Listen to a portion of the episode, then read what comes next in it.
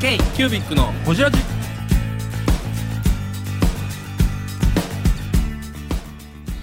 k q b i c のほじラジ。ナビゲーターの k q b i c 事務局長。荒川翔太です。今回 k q b i c がほじるのは前回に引き続き早稲田大学元学長で現在大学生の大上博之さん。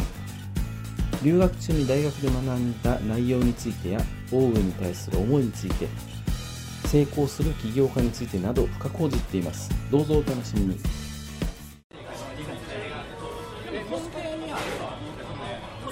何歳でオーストラリアに行ったことなんですか？何歳？4歳になってすぐ。4歳になってすぐで今5歳。だから4歳になってすぐから1年半ですね。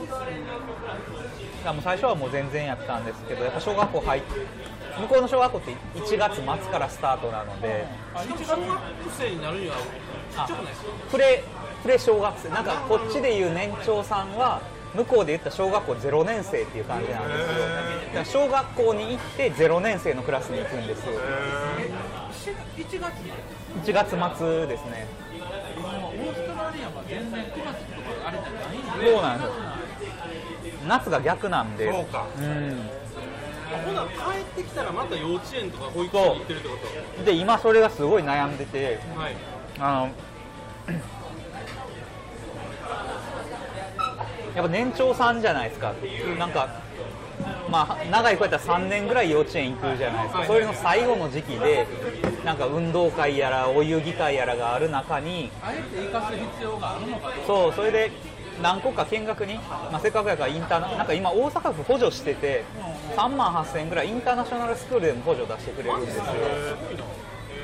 で大体6万円ぐらいの月謝が多いんで3万7000円出してくれたら2万円台ぐらいでインターナショナル行けるんでそうなんですよ。すごい。めっちゃいいやんって思って行ったんですけどやっぱ断られちゃってその英語力は問題ないけどはい。やっぱそのコミュニケーション。ちょっと尻込みするんでその初めてのところに。すごい泣いちゃって。そうなんですよ。で10月末だでこの段階やったらもう慣れるだけで終わってまうからちょっとうちではごめんなさいって言ってで今そうだからなんか英語のスクールみたいなの長い版のやつにもうだから幼稚園入れずに小学校まで行こうかなとは思ってて、うん、なんかそこにはめ込む必要もないような気がする小学校に入るのは来年の春ですか？そうなんですよ。でその小学校自体はもう全然普通の公立地元の公立行こうと思ってるんですけどなんか幼稚園をなんか無理やり公立に馴染ませんでもいいかなっていうのは。あと半年でそれ行く必要あるかっていうと微妙ですよね。そうなんですよ。半年 3, か3月まで、うん。確かに。まあ行ったところでね、まあ、悩みますけどね。やっぱりなんかまともな礼儀とかを学ばせるには公立が一番いいんやろうなと思うんですけど。そんなん幼稚園なんて。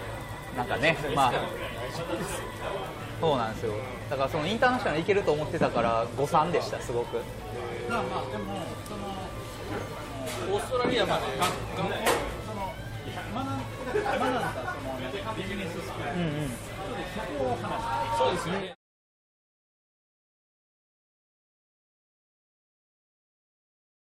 じゃあスクール始まりましたとうんうんで最初はまずどんな感じで振り分けられるんですかあのーまあ結局決まってくるんですよ。その学部はこの授業取りなさいみたいな。必修が2科目と第4科目なんですよ。半年で、あのー日本に比べるとすごい少なくて、で半分はなんかその企業系の講座。半分はうんとなんかこう IT 系の講座みたいな感じで。いわゆる日本の大学みたいな一般教養みたいなやつはない。あんまりなんかその1科目ごとに入っててなんかレクチャーっていう科目とチュートリアルっていう科目とスタジオっていうのがあってレクチャーはもう何百人の教室でもうひたすら先生が話すのを聞くっていう感じで。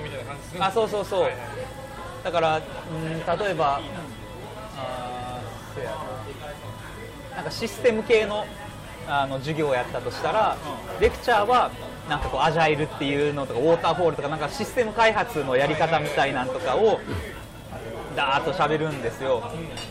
で実際の少人数クラスではもうエクセルです。エクセルでなんか計算したり分析してそれをあの課題を出すみたいなんとかで要要はそのシステムを回していくためにはどうするかみたいな感じの授業をやったりとかで。あのアメリカの大学にありがちなこうディスカッション的な話。ディスカッションはあーその科目はあんまりなかったんですけど他の科目。スタジオはそう。あでもスタジオはそれ系です、別の科目である。そうそうそう。他のやつではもう本当にあの地元の起業家を呼んできてなんかその人のビジネスモデル今これでならチーム組んでなんか3人ぐらい起業家が来て50人ぐらいのクラス、えーろ40人ぐらいのクラスに4チームぐらい作って10人ごとぐらいでで僕らは旅行のなんかインターネットで旅行の経費生産をすごい簡単にするっていうけ経費生産旅費生産とかを簡単にするっていうスタートアップの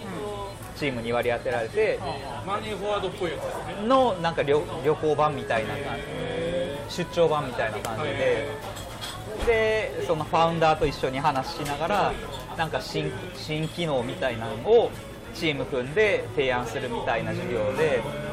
だからその提案が一つの柱他はそのなんか新規事業の理論的な部分を別のそのレクチャーっていうやつで学んでいったりとか同時並行でなので4科目なんですけど1科目1科目にそれぞれなんかこういろんな側面があるみたいな授業ででも結局そのスタートアップすごい資金繰りが悪くてなんか最終発表とその前の時に来なくなっちゃって。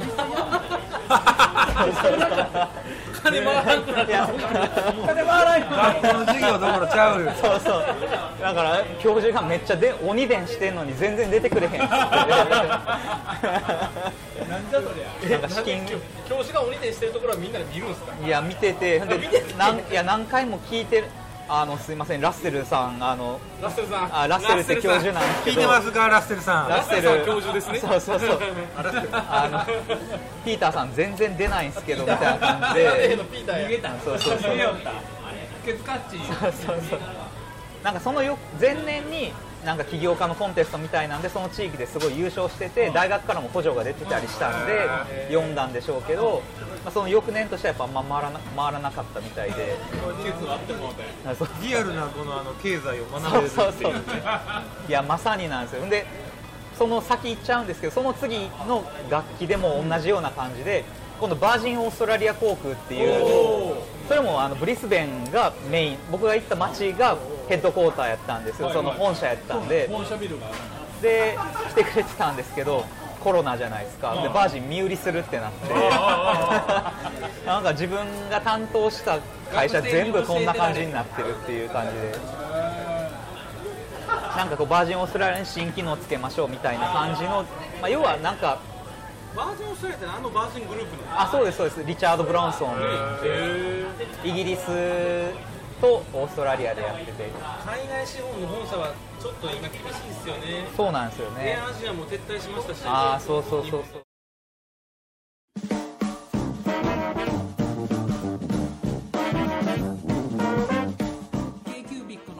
ではリスナーの皆様からメッセージをお待ちしております。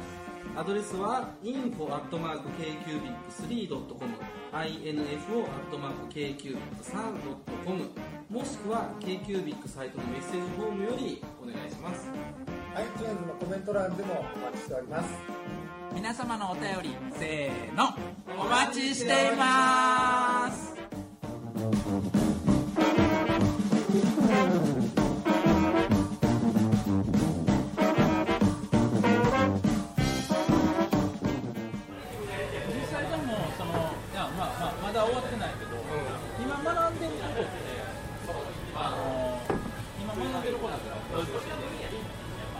具体的にど大分の中にどう消化されているそれすごいいい質問やなと。自分の中でもやっぱこの2年間そういう考え続けてて、結構やっぱ理論に寄ってるんですよね大学院ってはいはいはい。でなんか MBA って多分30代ぐらいのこうビジネスめっちゃ回した経験がある人が来るんですけど僕の行った大学院結構その大学卒でそのままなんか日本でも院に行く子って大学出てそのまま行くケース多いじゃないですか。なんか一回社会人やってっていうケースもいるんですけど結構大半はビジネス経験がない人が多かったのでだから多分授業自体もこう理論に偏りがちでなんか実際に自分でビジネスやってきた身からしたら、なんか口で言うのは簡単やけどみたいに思うことめっちゃあって、大学の講座とか時々聞きに行った時にもう全然ポンコツやったもん。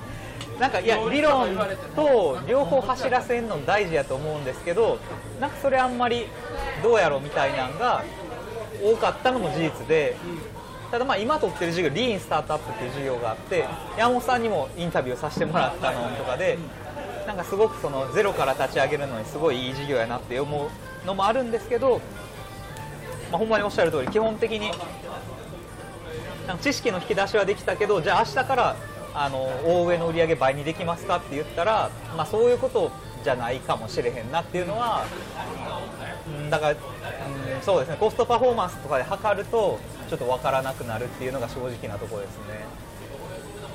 そのその大上君のもうマインドの中とかね根本的なあれで大上っていう会社が存在する、大上っていうその和紙を販売する会社って大上君の中にどういうあもうめちゃくちゃでかくってなんかほんまに嫌で出たっていうよりかはやりたいこと優先した結果出るっていうのを選んだのでで弟にやっぱ一番成功してほしい。だ多分日本中の誰よりもやっぱ大上が成功してほしいし弟が成功してほしいって思うのでなんだろう。あの、まあ、新しく就職先を決めたんですけれどもそれもその跡取りさんをサポートするっていう会社なんですけれども。もうその話までいきますか？あそうですね。まだちょっと早くないですか、まだえー、ブングスキーラジオです。ブングスキーラジオ。1年以上やってきてます。ブングスキーラジオ、小野さん、どんなラジオですか？えーと2人がボソボソ話して1人がハキハキ喋るラジオですね。高木さん。え？なんですかね。用意してませんでした。あー楽しくやってます。聞いてね。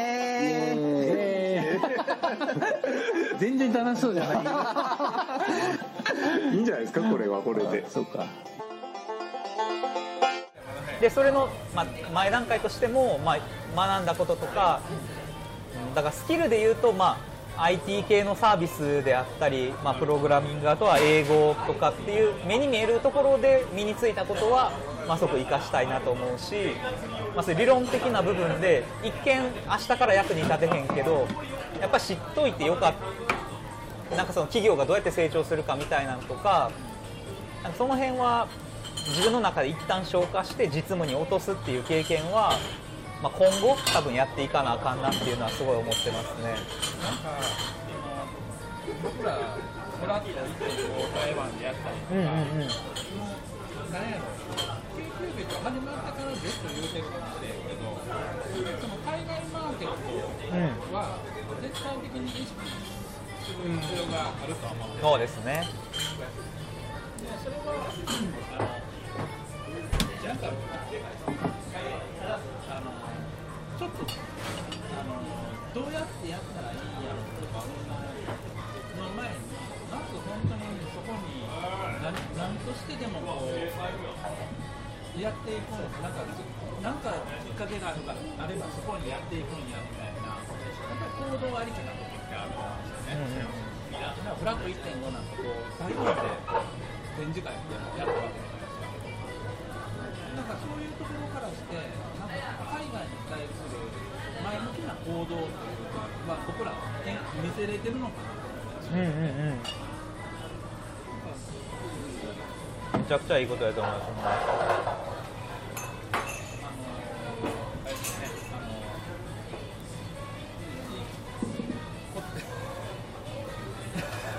あのええとこだけ使ってくれるめんどくさいから全部切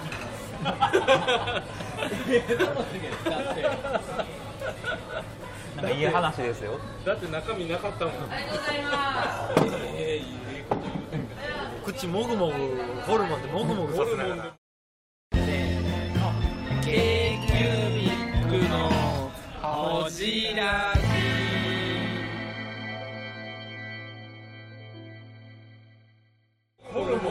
あでもその学んだことの一つでもあるんですそれ太蔵さんの今言ってることめっちゃ正しくて。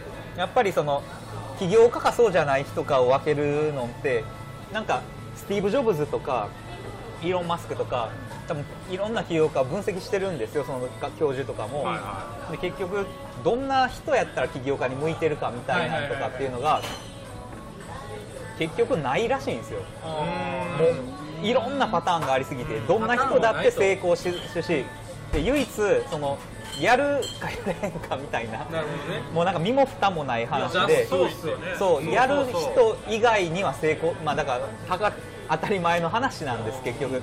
で結局大学院で学んでも原理原則に戻ると全部当たり前でやってイテレーションって言うんですけど結局そのあの改善重ねながら回していける人じゃないとだから失敗してもいいからそれがリーンスタートアップって考え方なんですけどめっちゃ安くてめっちゃもう初めに失敗したプロトタイプをいかに何個も作れるかみたいなのがもう本当にもうそれしかないと。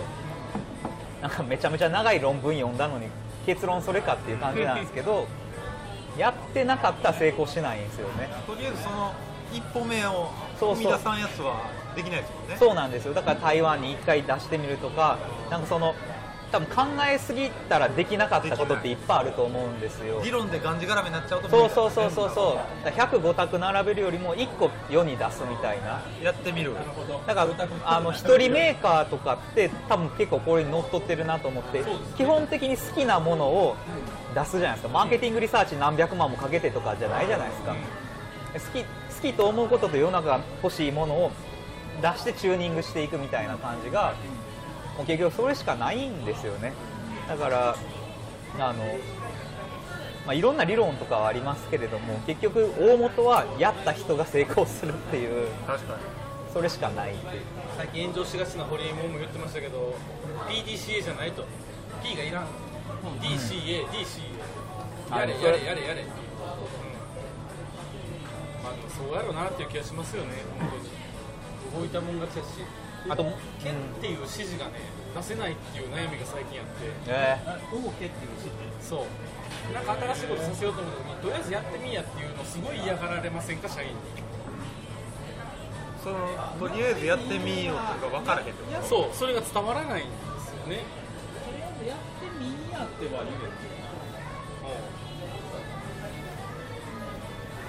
なんかねだからやってみんやっていうかうんあのやるってやったら一緒にやるうんうんうんなんかあの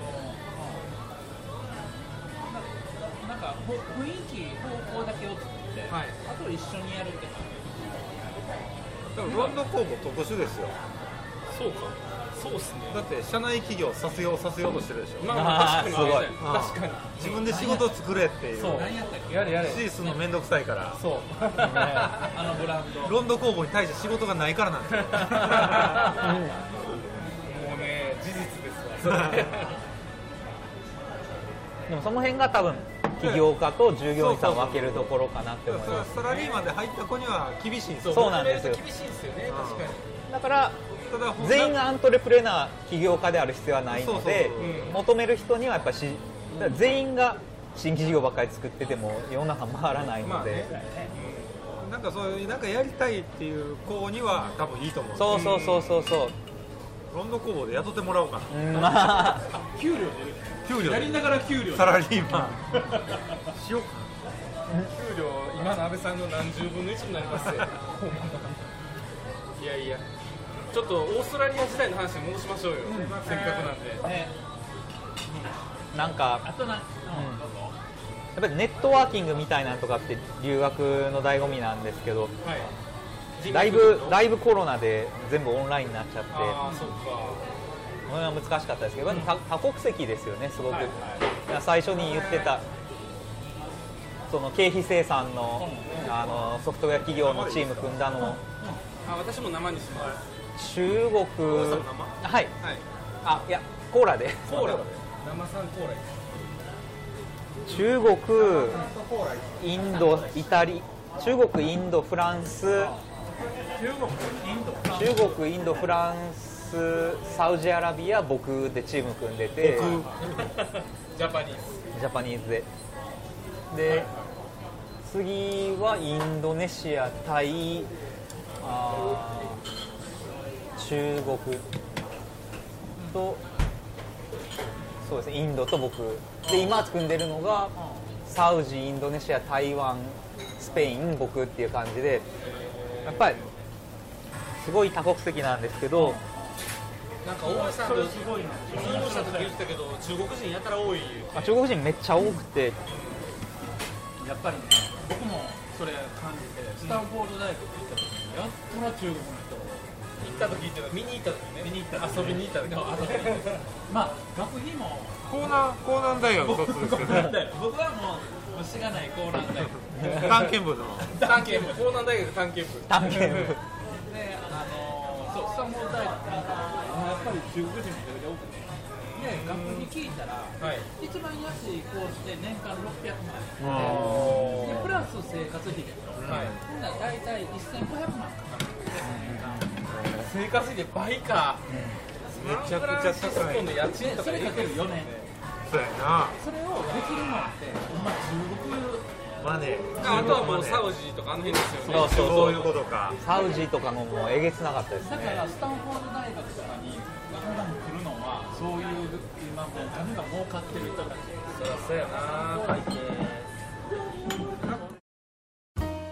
k q b i c のホジラジこの番組の提供は山本修行ロンド工房レアハウスでお送りしております